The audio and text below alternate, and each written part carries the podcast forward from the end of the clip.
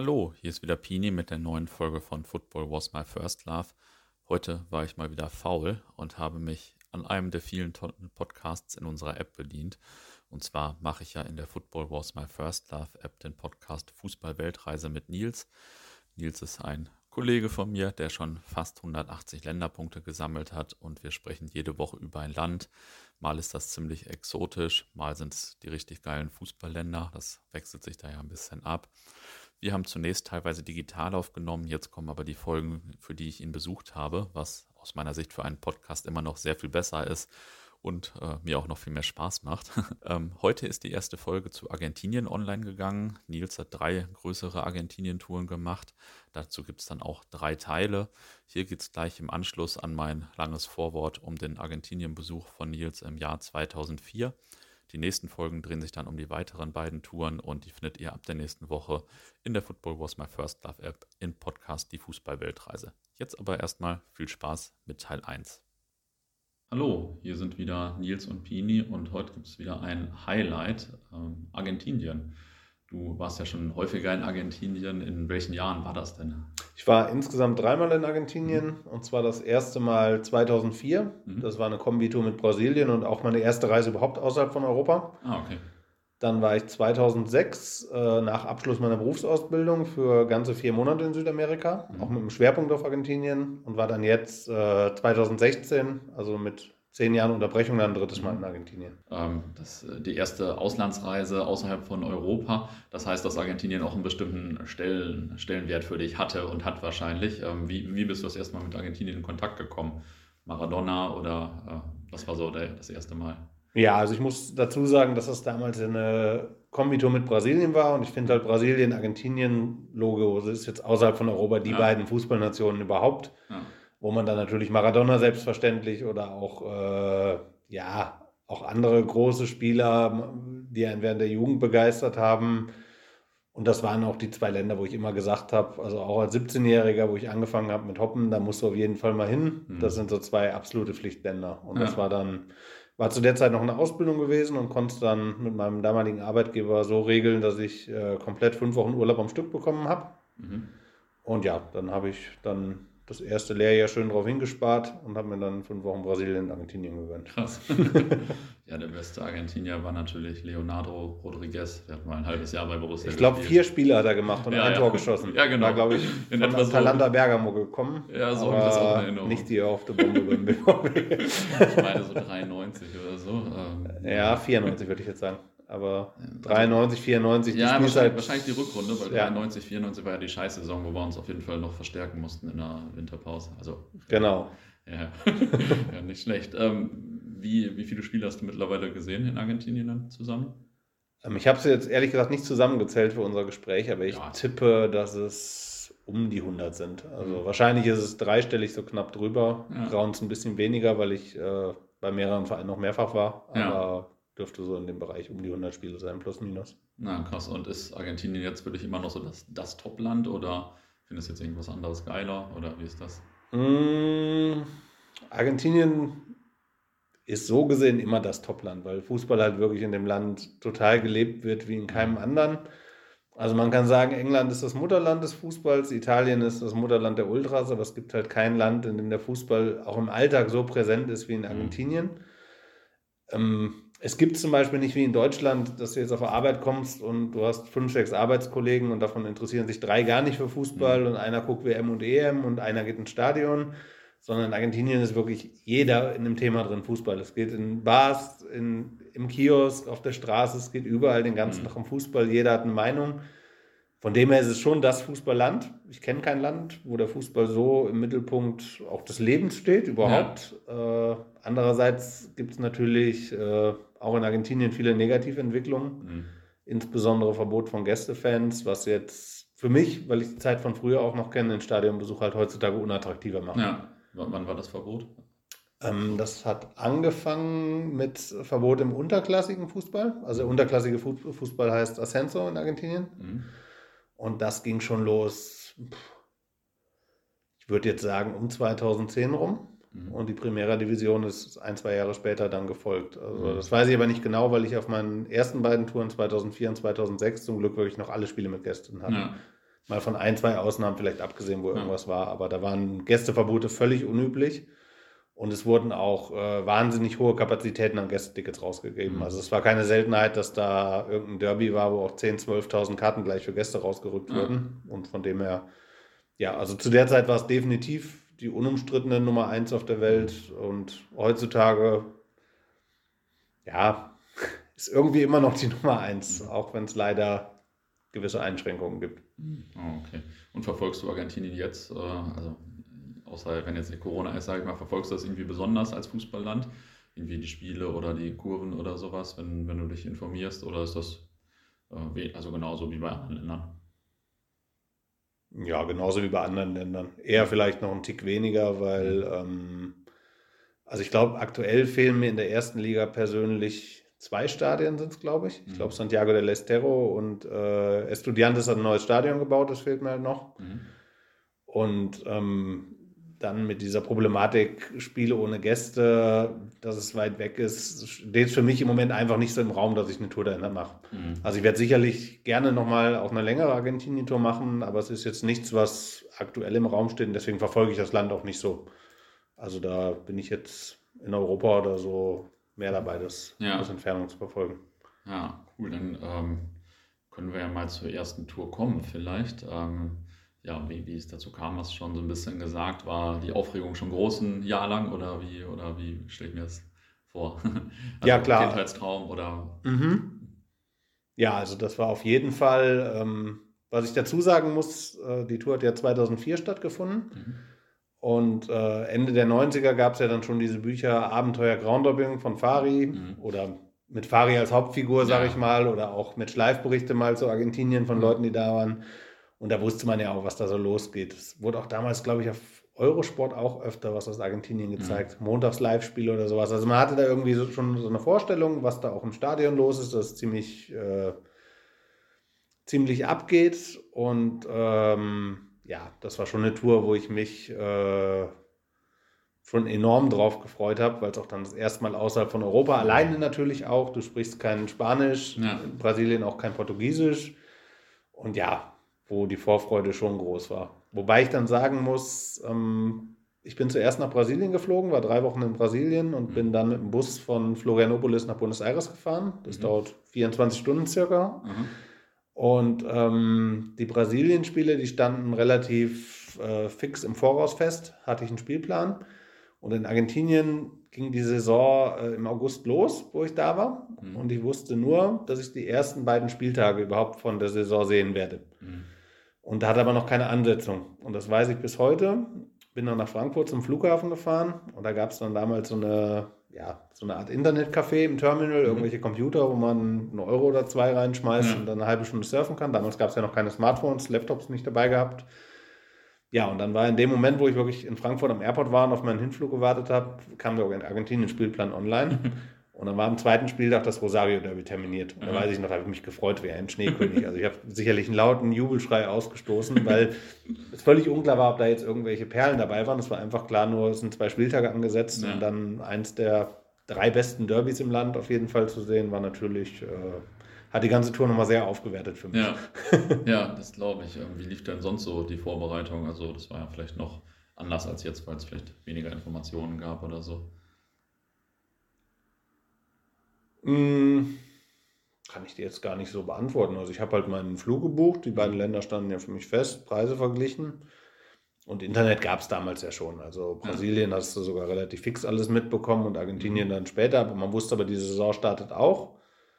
Was ein bisschen blöd war, war, dass ich Uruguay noch gern gemacht hätte. Mhm. Die haben aber gestreikt wegen irgendwelchen ausstehenden Gehaltszahlungen. Okay. Und das hat sich dann kurz vor der Tour oder während der Tour auch herauskristallisiert, dass da kein Ball rollt. Mhm. Aber war dann für den Start ja auch völlig in Ordnung. Nee, sonst bin ich nicht der Typ, der jetzt minutiös alles plant. Ja. Also ich habe dann das meiste auch vor Ort gemacht. Ah, okay, cool. Okay, und dann warst du erst in Brasilien und ähm, welches waren dann die Spiele in Argentinien? Da können wir ja mal ein bisschen durchgehen vielleicht.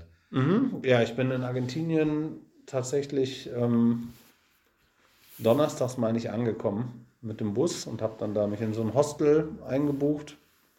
da gepennt und Freitag war der Start an Länderpunkt mit äh, Racing. Also Mhm. das ist auch einer der großen vier. Ja. River gegen Boca ist ja der Super Classico, die beiden größten, jetzt auch mit den mit Abstand meisten Anhängern im Land. Und äh, dahinter kommen Racing, Independiente und mittlerweile die letzten Jahre zumindest auch San Lorenzo ja sehr stark geworden, was ja auch im Internet so mittlerweile groß kommuniziert wird. Aber Ja. Also war schon cool, dann einen der Großen auch gleich als Start zu sehen. ja, cool. Und wie war es? Also vielleicht, vielleicht anfangen, angefangen mit der Ticketorganisation Mhm. oder so. Ja, wie war's? Also in Argentinien oder in Buenos Aires speziell, der öffentliche Nahverkehr ist halt super günstig. Und da, also es gibt vier Bahnhöfe im Stadtzentrum, Mhm. von wo die Züge in die Vororte fahren. Racing liegt in, genau wie Independiente, was direkt gegenüber ist, in Avellaneda. Mhm. Und äh, der Zug in die Richtung, der fährt von Constitución. Und ja, bin ich halt mit der Bahn frühzeitig hingefahren. Und damals war Argentinien, was sich auch zum Negativen entwickelt hat, äh, ticketmäßig auch noch ein Paradies.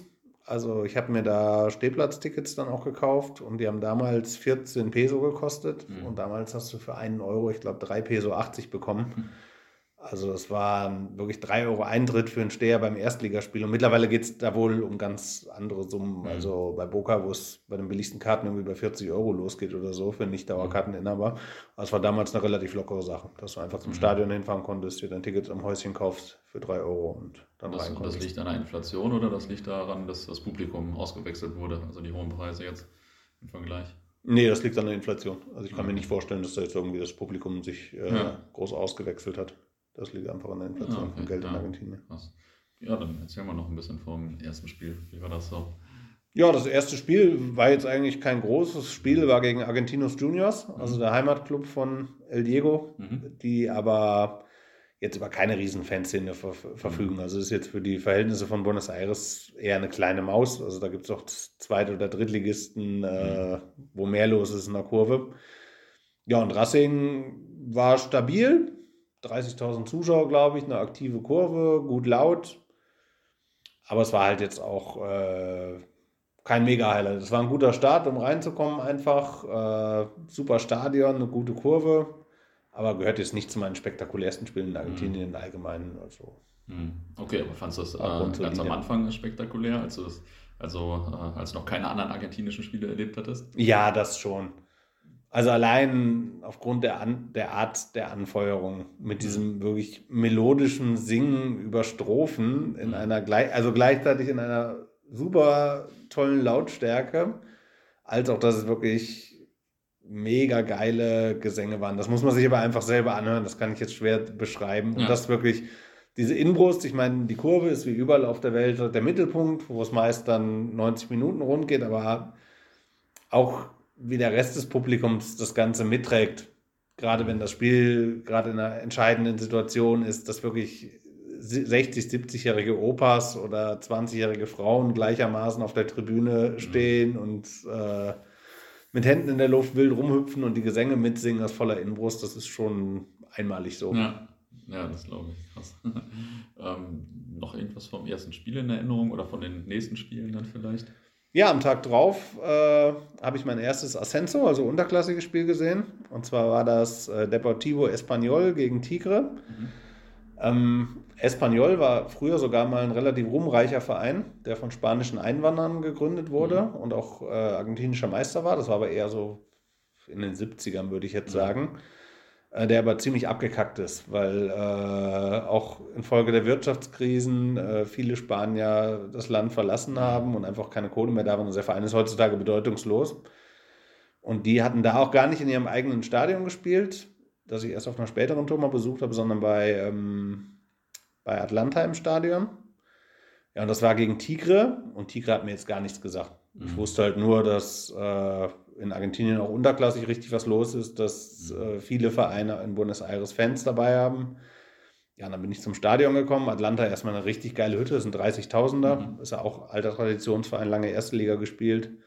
Und dann war ein Mob von bestimmt 1500 Gästen da und äh, war dann 90 Minuten am Durchdrehen. Und da war ich schier begeistert, das weiß ich noch Ja. weil ich wirklich mit nichts gerechnet habe. Das ist dann auch dieser Überraschungseffekt, der heutzutage beim Hoppen ja leider ein bisschen verloren geht, Ja. weil man heute so viel Informationen, man wird ja zugeballert mit Informationen, ja. mit Videos, mit Podcasts, mit ja. dies und das. Und das hatte ich damals einfach nicht und war dann völlig überrascht, dass da beim Drittligaspiel so eine 1500 Mann Gästemeute steht. Und das war schon sehr, sehr imponierend. Ja. Ja, dann war ich am selben Tag zum Beispiel abends noch bei San Lorenzo gegen Olympio. Ist natürlich Olympio, ist kein toller Gegner, ist ein Verein aus Bahia Blanca, ist 600 mhm. Kilometer südlich von Buenos Aires. Vereinsfarben sympathisch schwarz-gelb, mhm. aber die hatten halt keinen großen Anhang dabei. Und San Lorenzo war damals, von dem, was ich gesehen habe, auch nicht so eine Bombe, wie es jetzt die letzten Jahre scheinbar mhm. war. Also, und da war jetzt das Drittligaspiel dann am zweiten Tag äh, fast mehr das Highlight, weil es auch so überraschend kam als das Abendspiel bei San Lorenzo. Mhm. Ah, okay. Und ticketmäßig da auch alles. Alles easy Simple, damals. Mhm. Damals alles easy und alles Standardpreis war 14 Peso, wie gesagt, für mhm. Stehplätze. Und das war ja, immer eine lockere Sache dann, ja. Ja, cool. Und äh, die Liste an Spielen ist ja ziemlich lang. Am nächsten Tag gab es einen Dreier, wenn ich das hier richtig sehe. Ja, oder? am nächsten Tag gab es einen Dreier und zwar ging das mit einem Viertligaspiel los. Und das war auch das erste Mal, äh, dass es in eine eher heißere Gegend der Stadt ging, nach mhm. Villa Soldati. Und da wurde mir damals auch im Hostel, war ganz cool, da war ein Portier, mhm. der selber Boca-Fan war, also auch Stadiongänger. Mhm. Und äh, der hat mich dann immer so ein bisschen beraten. Mit dem mhm. saß ich dann öfter abends beim Kilmesbier zusammen. Und der hat mir wirklich abgeraten, dahin zu fahren. Das ist mhm. äh, Villa Soldati, ist ein Viertel bei San Lorenzo in der Gegend, was auch nicht in der schönsten Gegend liegt. Mhm. Und ja, da meint er, nee, als Ausländer, das wäre zu gefährlich, sonst was. Aber ja, habe mich dann nicht abschrecken lassen, es war nichts passiert. Es ist auch eine Bahnstation quasi direkt am Stadion. Und da war dann morgens Ghetto-Fußball angesagt mhm. bei Sakachispas gegen Baraka Central. Also konntest du vor Ort auch so nachempfinden, was äh, der Kollege aus dem Hostel dir geraten hat, da nicht hinzugehen und so, oder? Ja, klar. Klar, das ja. war dann schon eine abgefucktere Gegend. Ja. Aber naja, ist halt so. Ja. Ja, das war das erste Spiel, war jetzt vierte Liga, also morgendlicher Aufgalopp, nichts Besonderes. Mhm. 15 Uhr war dann schon ein etwas besseres Spiel. Zwar auch ein kleinerer Verein, CA Almagro, ja. aber die waren gerade aufgestiegen in die erste Liga und hatten volle Bude beim ersten Spiel gegen Gymnasia La Plata. Und da war wirklich 15.000 volle Hütte und 7.000 oder 8.000 Gästefans, also mhm. richtig massiv. Das war schon stärker, gerade von der Gästeseite aus. Und von da bin ich dann mit dem Taxi, habe ich es gerade so geschafft, zu Lanus gegen Boca abends gefahren. Mhm. Und ja, Lanus ist ein Hammerstadion, also für mich eines der besten in Argentinien überhaupt. Mega geile Hütte. Beschreib's vielleicht mal. Also, ja, das ist in den Vereinsfarben braun-weiß, eine Seite überdacht mhm. und äh, mit Schriftzügen auch und die anderen drei Seiten auch richtig steil hoch. Mhm. Also okay. richtig gutes Ding. Mit Flutlicht machst du eine Oldschool halt, wie es jetzt in Europa langsam ausstirbt. Ja. Äh, La Fortaleza heißt das. Und äh, ja, das ist ein richtig geiles Ding. War erster Spieltag gegen Boca mindestens 15.000 Gäste. Mhm. Also damals, wie gesagt, riesige Kontingente immer. Ja, und da bin ich auch kurz vor Anschluss angekommen, bin aus dem Taxi ausgestiegen bei erster Möglichkeit, Ticket gekauft und war dann noch mitten im Boca-Block. Mhm. Und das fand ich damals halt schon beeindruckend. Ja. Also auch die Barama aus der Nähe zu sehen, mit Trommels, ja, komplett zutätowierte Typen. Ja, und auch die Stimmung um sich herum, das ist ja dann nochmal ein anderer Eindruck, als wenn man irgendwie abseits steht. Ja. Das war schon auch ein Erlebnis. Es ging 0-0 aus, also war wohl spielerisch nicht so die Bombe. Aber vom Erlebnis auf jeden Fall eine gute Sache und ein cooler Dreier an dem Tag. Und äh, gab es da so ein bisschen Choreo-mäßig dann was von Booker oder so? Oder? Nee, also ich muss sagen, ähm, ich würde jetzt nicht sagen, dass es optisch schwach, ist in Argentinien, auf mhm. keinen Fall, aber es ist anders als bei uns. Also mhm. es gibt jetzt ähm, weder diese aufwendig minutiösen Choreografien wie in Deutschland oder mhm. Polen oder sonst wo, noch gibt es auch nicht die riesigen Pyro-Shows, die wir jetzt in Osteuropa zum Beispiel immer mehr haben. Es ist eher ja, dieses Chaos, was es aber auch früher in Italien gab. Hier mal Rauch, da mal ja. Bengalos, Luftballons immer viel. Dann äh, ja, haben sie immer so Plastikbänder in den Vereinsfarben, die über die mhm. Kurve gespannt sind, oft auch das ganze Spiel. Der Block halt von oben bis unten mit Zaunfahnen zugehangen war immer ganz wichtig. Regenschirme mhm. bei Merkenzeichen immer, die sind aber, glaube ich, mittlerweile verboten, das weiß ich gar nicht genau. Ah, okay. Weil da man da auch gut mit zuhauen kann. Also ja, auch in Vereinsfarben dann, die dann aufgespannt wurden. Also es ist, äh, ich finde es cool, weil es halt so ein Kurvenchaos ist. Mhm. Es ist aber nicht dieses äh, total aufwendige, wie wir es mhm. aus Europa kennen. Also solche, wer jetzt die großen Choreo sucht, äh, der ist in Argentinien vielleicht ja. nicht ganz gut aufgehoben. Ja. Und wie war das, äh, da im Boca-Block zu stehen? Also ich weiß nicht, ich habe nicht mal Leute angesprochen oder so, weil du nicht mitgesungen hast oder so? So würde ich mir das vielleicht vorstellen. Ja, nee, das nicht. Also so krass ist es nicht. Wir reden ja auch von einer, äh, von einer Kurve in der Tribüne, wo jetzt 15.000 Leute waren. Ja. Und äh, das liegt dann ja auch ein bisschen an einem selber, ob man sich da jetzt mitten ja. in den Barra-Pulk stellt oder äh, da gehen ja jetzt auch Familienväter und Leute mit, die jetzt ein friedfertiges Leben führen ja. und nicht mit der Keule um sich schwingen, weil einer nicht mitsingt. Also das okay. habe ich jetzt nicht als gefährlich oder sonst was empfunden. Wie ging es dann weiter? Auf jeden Fall direkt schon am nächsten Tag. Also lief bei dir offensichtlich. Ja, am nächsten Tag äh, ging es das erste Mal aus Buenos Aires raus, sogar nach Rafaela. Das ist in der Provinz Santa Fe. Das ist mhm. so, ja, würde ich jetzt mal sagen, sechs, sieben Busstunden nördlich von Buenos Aires gegen Huracan. War halt einfach, weil es Montagabend war, äh, Zweitliga Live-Spiel, nichts Besonderes jetzt. Also es war einfach mhm. das Spiel hin und wieder zurück. Dann hatte ich dienstags mal kein Spiel. Mittwoch war Quilmes gegen San Lorenzo. Mhm. Quilmes ist die Bierstadt. Da mhm. wird das berühmte Quilmes-Bier gebraut was dann in Literflaschen ausgeschenkt wird, wie es in Argentinien so üblich ist. Ja, von den Literbomben ist ja auch noch häufiger die Rede. Ja, davon wurden immer ein paar getrunken. ja, und da geht auch der Zug ab Constitución wieder hin raus und das war gegen San Lorenzo auch solide Sache. Also Quilmes ist jetzt eine durchschnittliche Szene, während San Lorenzo auswärts schon ganz okay war. Mhm. Ja, und dann war Donnerstag wohl wieder spielfrei und Freitag ging es zu Independiente ins Stadion, also direkt gegenüber von Racing.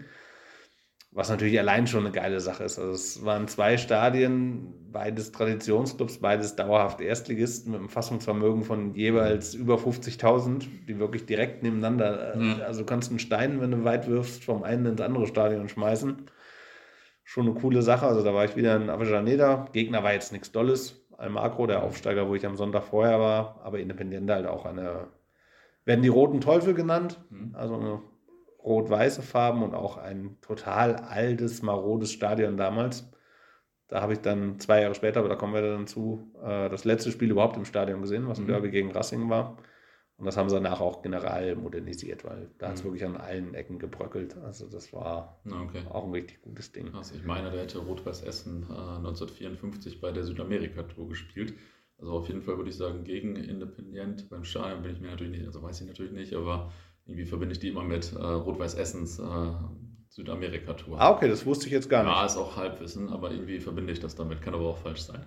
Okay. Also äh, kann gerne mal jemand recherchieren. ah, okay. Okay, ähm, noch was zu dem Spiel oder sonst äh, zu dem nächsten Tag? Ich sehe, das ist auch wieder ein Dreier. Ja, gehen wir zum nächsten Tag über. Da gab es dann ein Dreier in Buenos Aires sogar. Und zwar um äh, 13 Uhr war ich bei Ferro, Carrillo Este gegen Defensor in der zweiten Liga. Das ist relativ zentrumsnah. In Buenos Aires kann man mit der U-Bahn hinfahren, mhm. also im Stadtbereich an sich, nicht in den Vororten. Auch ein super schönes Stadion. Fanmäßig jetzt nicht so der Brüller. Ähm, woran ich mich da erinnere, ist, dass ich im Gästeblock stand, weil ich ähm, kurz, muss ich dazu jetzt erklären, dass in Argentinien damals, als es noch Gäste gab, wurden per se immer die Gäste zuerst rausgelassen. Mhm. Und die Heimfans durften erst raus, wenn die Busse mit den Gästefans das Stadtviertel verlassen hatten, mhm. halt um Ausschreitungen zu verhindern. Ja. Es wurden erst immer alle Gäste rausgelassen in die Busse rein. Ja. Und dann für Heimfans wurde wirklich erst aufgemacht, wenn die zwei, drei Kilometer außer Reichweite waren, mhm. dass es da keine Angriffe gibt. Also wenn man jetzt doppeln wollte, mehrere Spiele an einem Tag sehen wollte, war es dann immer ratsam, äh, in den ja. Gästeblock zu gehen, dass man sofort mit Abpfiff rauskommt. Und da habe ich dann zwei holländische Hopper kennengelernt, was äh, auch ganz interessant war, die komplett von Mexiko bis Argentinien damals runter waren. Und auch, äh, die hatte ich vorher bei Independent Freitags, glaube ich, schon im Stadion gesehen mhm. und habe es da mal angesprochen. Ja, und die haben aber nicht ganz so viele Spiele gesehen wie mhm. ich. Aber abends bei Willis waren sie dann auch, also gibt auch Groundhopper aus anderen Ländern, ja. die man dann sogar in Argentinien mal trifft. Ja, sonst kann ich jetzt zu Ferro eigentlich nicht so viel sagen. Ist auch eher ein kleinerer Verein. Also man muss dazu sagen, in Argentinien, zumindest in Buenos Aires, hat wirklich jeder Verein eine Barra. Mhm. Also Barra, vielleicht auch eine Erklärung, das mhm. ist der Begriff, sage ich mal, ja, für die ja. Ultras von Argentinien. Man kennt dort nicht die Begriffe Ultras oder Hooligans wie in Europa. Es gibt dort auch keine mhm. Unterscheidung. Da ist man einfach die Gruppe vom Verein. Mhm. Und äh, ja, die heißen da Barras. Also mhm. Ultras oder Hooligans sind jetzt mhm. nicht äh, gängige Begriffe in Argentinien. Dazu natürlich der Hörtipp äh, zu Football Wars My First Love International, wo der Schmü drei Folgen mit dem Janni zu Argentinien aufgenommen hat. Ähm, wenn man das zwischendurch hört, dann versteht man das ja vielleicht noch ein bisschen besser. Ja, ja genau. Da Kann man dann ja auch reinhören. ja, dann bin ich nach Spielende halt raus bei Ferro und dann ins nächste Taxi gesprungen und war um 15 Uhr dann oder um 15.30 Uhr beim CR Huracan. Mhm. Ist auch ein mega geiles Stadion. Ist, also Huracan ist der Verein, der den Heißluftballon als Emblem im Wappen hat. Mhm. Und das Stadion ist auch ein richtig monumentales, großes, altes Teil, auch mit diesem Ballon in den äh, Tribünen integriert und alles mega geil. War gegen Juventud Antoniana aus Salta. Die hatten jetzt gar nichts mit. Also Salta ist im hohen mhm. Norden von Argentinien. Das ist jetzt wirklich eine Busfahrt, die eigentlich 20 Stunden geht. Okay. Und da war auch nichts groß dabei. Ja, und dann abends um 18.20 Uhr, also perfekte Terminierung, war ich dann noch bei Vélez Sarsfield gegen Kilmes. Mhm. Willis Sarsfield ist für mich irgendwie, ja, ein eher nichtssagender Verein in Argentinien. Mhm. Also sie waren in den 90ern auch mal Meister, weiß ich, ich noch. sagen, der Name ist eigentlich so ja, ja. meiner Generation. Klar, aber finde ich jetzt, dass die im Vergleich zu den anderen großen Vereinen jetzt irgendwie eine eher grauere Maus sind. Mhm. Wobei, wenn du die jetzt siehst und warst noch nie in Argentinien, wirst du es auch gut finden. Die haben auch eine volle Kurve mit Fans und allem, aber kommt jetzt nicht äh, an die ganz großen Vereine in Buenos Aires ran. Mhm. Also da gibt es auch Zweitligisten wie, keine Ahnung, Tigre oder Chacarita, die jetzt eine bessere Szene haben als Vélez Sarsfield. Ja. Ja, aber nimmt man ja als Abendspiel trotzdem gerne mit. Ja, ja. Und am nächsten Tag ging es dann nach Rosario, wenn ich das richtig sehe, oder?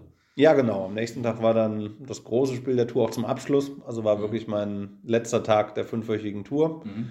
Bin dann Montag äh, zurück von Buenos Aires nach Frankfurt geflogen und da war Rosario Central gegen Newell's Old Boys. Das ist das Derby dort, der Classico Rosarino. Mhm. Also Derby nennt man Classico in Argentinien. Mhm. und ja, das war natürlich dann ein Geschenk des Spielplanansetzers, dass ich zum Ende noch so ein Spiel sehen durfte. Mhm. War natürlich ausverkaufte Hütte. Ich glaube, knapp 50.000 gehen da rein ins Stadion. Ausverkauft und du konntest vor Ort noch eine Karte kaufen? Oder? Mm, nee, da hatte ich mich im Vorfeld in, um eine Karte bemüht. Ja, okay. Also da habe ich dann über mhm entsprechende Kanäle äh, ein Ticket zum Abholen am Stadion mhm. liegen gehabt, ja, genau. Mhm.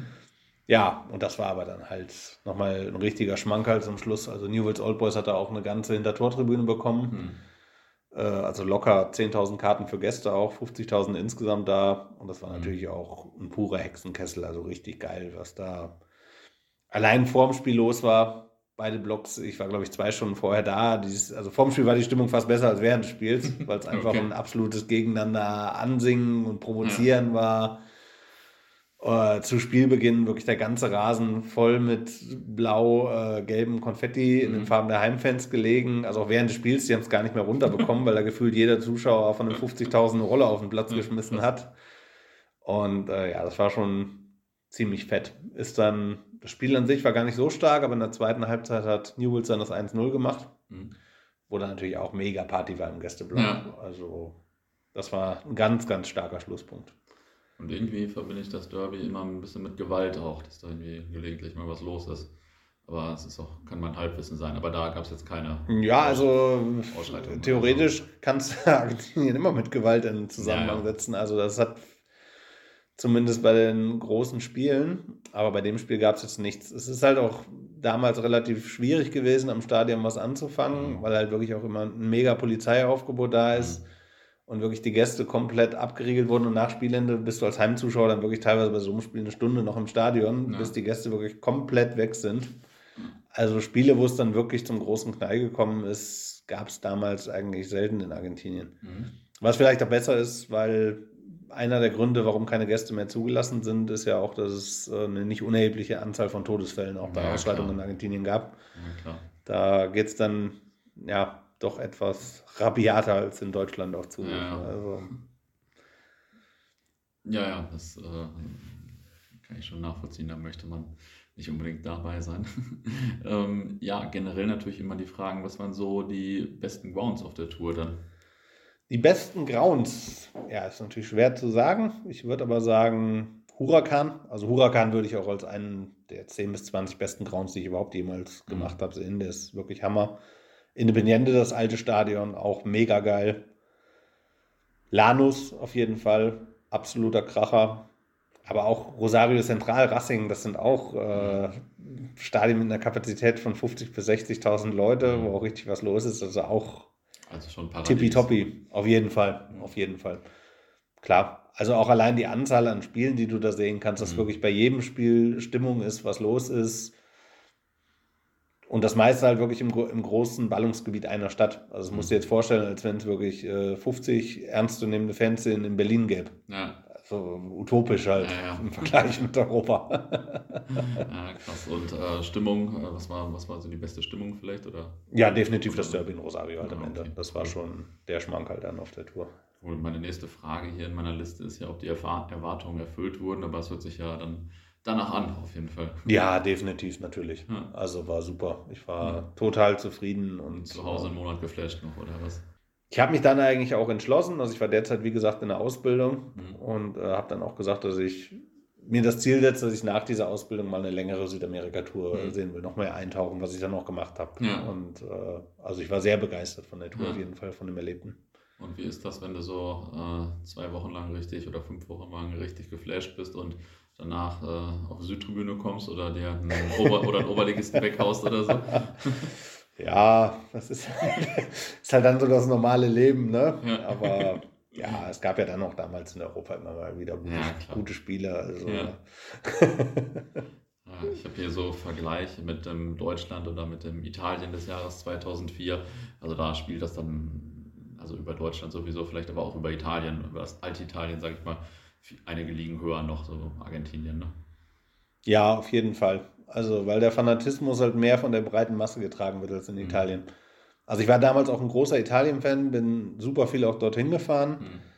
begeistert von den ganzen Ultragruppen der Geschichte dort und alles, aber ähm, in Argentinien bestimmt der Fußball halt viel mehr das gesamte Leben. Also, dass du Mhm. wirklich morgens gehst du zum Bäcker und es wird schon über das Boca-Spiel gestern geredet und wie heute River spielt und es ist halt allgegenwärtig. Das siehst du auch, äh, auch außerhalb der Stadien, dass äh, super viele Argentinier zum Beispiel ihr Vereinswappen tätowiert haben. Mhm. Das ist der. Wahnsinn. Also und deswegen würde ich Argentinien auf eine Ausnahmeposition stellen, Mhm. weil ich das aus keinem anderen Land der Welt halt so kenne, dass der Mhm. Fußball so zentral im gesellschaftlichen Leben steht. Und deswegen ist es auch schwer mit Italien zu vergleichen, wobei Italien mich damals auch fasziniert hat um Mhm. die Zeit. Aber es war halt nochmal in einer anderen Dimension, würde ich Mhm. sagen.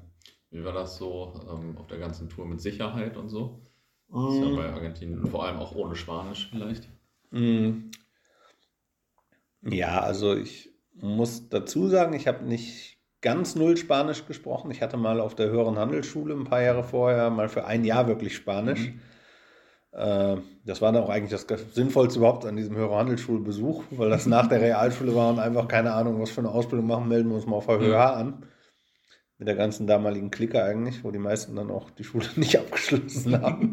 Aber ich hatte zumindest mal ein Jahr Spanisch und hatte ein paar Basics. Äh, Also ich konnte nach dem Weg fragen, Essen bestellen, mir eine Ah, Karte am Schalter kaufen.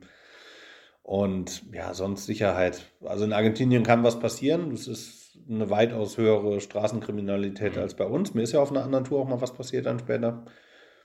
Aber ist mir auf der Tour jetzt nichts passiert. Also es gibt Ah. auch solche und solche Gegenden. Es gibt Gegenden in Buenos Aires, die sind schick. Da Mhm. ist normal auch abends spät alles easy.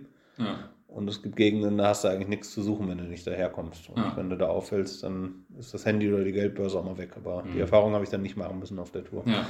Und Buenos Aires ist auch, äh, auch so eine Top-Stadt, sage ich mal jetzt abgesehen vom Fußball, in der du, keine Ahnung, wenn du eine Stadt äh, aussuchen dürftest, in der du leben würdest, abgesehen vom Fußball, Ja, käme das, dann Buenos Aires in Frage oder eher nicht? Hm, das Thema hatte ich erst kürzlich wieder mit einem Kumpel. Also ich definiere Buenos Aires also halt in erster Linie wirklich über Fußball. Mhm. Also es gibt auch andere Sachen, die ich da cool finde. Zum Beispiel erstmal, ich bin Fan von tendenziell eher wärmeren Ländern. Mhm. Dann dieses spätabends erst weggehen. Das, es gibt Restaurants, die dort erst um 22, 23 Uhr aufmachen, weil der Argentinier es halt liebt, sich abends spät zu treffen. Ja, Bier aus Literflaschen natürlich auch eine geile Sache.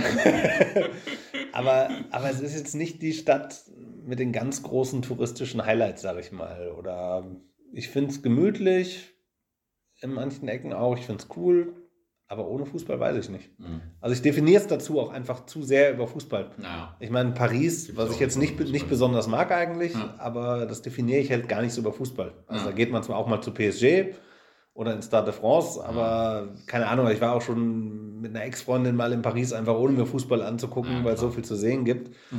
Und da ist Buenos Aires jetzt eigentlich, also wenn wir jetzt in Südamerika bleiben, kein Vergleich zu Rio, sage ich mal einfach. Mhm. Da finde ich Rio jetzt einfach begeisternder als Buenos Aires. Mhm. Aber da ich das so über Fußball definiere, ist es trotzdem eine meiner absoluten Lieblingsstädte. okay, ähm, jetzt habe ich nach den ersten Folgen das Feedback bekommen, ich soll mal nach den Kosten für die Tour fragen, mhm. ähm, also falls du das noch in Erinnerung hast, weil es natürlich auch immer sehr interessant ist, wenn jemand vielleicht selbst eine Tour plant, auch wenn das jetzt 2004 war, aber da sieht man ja vielleicht auch gleich einen Unterschied zu, zur letzten Tour oder so. Ja, ähm, man muss bei Argentinien dazu sagen, dass die Währung ja bis, ich glaube, 2001 künstlich an den Dollar gekoppelt mhm. war, was aber natürlich völlig realitätsfremd war. Und dann gab es ja diesen Währungscrash, ja. wo die Banken kein Geld mehr hatten, wo es wirklich kurz vom Bürgerkrieg stand, weil die mhm. Leute da ihr ganzes Sparvermögen verloren haben, keine Dollar mehr ausgegeben wurden. Ähm, ja, und das waren halt die Jahre nach dieser Wirtschaftskrise und da war Argentinien wirklich sehr, sehr günstig. Mhm. Also ich sage jetzt mal einfach, ohne mich auf den Euro genau festzulegen, dass wir da mit 20, mit zweimal Eintritt vielleicht, je nachdem, mit 20 Euro am Tag oder so ausgekommen mhm. bist. Damals gab es dieses Hotel Orei, mhm. wo, weiß ich nicht, ob du davon schon mal gehört hast, da haben wirklich alle Groundhopper zu der Zeit gepennt. Ich glaube, es kam gleich auch in einem anderen Bericht von 2006 auch nochmal vor. Ja, genau. Ja, Also da gab es ja auch noch kein Booking.com oder sowas mhm. und äh, da ist man wirklich noch hingegangen und hat sich dann vor Ort eingebucht mhm. und äh, dieses Orei hat äh, direkt in der Lavasche, das ist die Fußgängerzone mhm. im Zentrum gelegen, Metrostation direkt davor, mitten im Stadtzentrum, Viertelstunde zu Fuß zum Retiro. War eine Absteige, muss ich sagen. Mhm. Also war jetzt nichts für den schönen Pärchenurlaub, aber ideal. Genau, ja, du bist ja eh den ganzen Tag unterwegs, weil du ja. zu tun hast.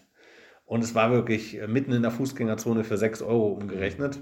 Dann äh, öffentlicher Nahverkehr zahlst du halt nichts. Das wird auch bis heute noch so sein. Vorortzüge, Metro, das ist wirklich geschenkt. Ja.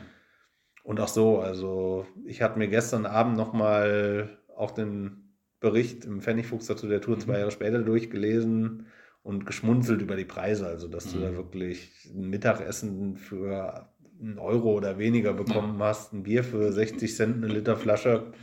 Wahnsinn. Also, es war damals unheimlich günstig. Das ja. war echt erschwinglich. Von vielleicht 20 Euro am Tag war man dabei. Das war Teil 1 von Argentinien aus der Fußball-Weltreise mit Nils. Nächste Woche geht es, wie gesagt, in der Football Was My First Love App weiter mit Argentinien 2. Bis dahin viele Grüße und viel Spaß mit den anderen tollen Podcasts, die wir so im Repertoire haben.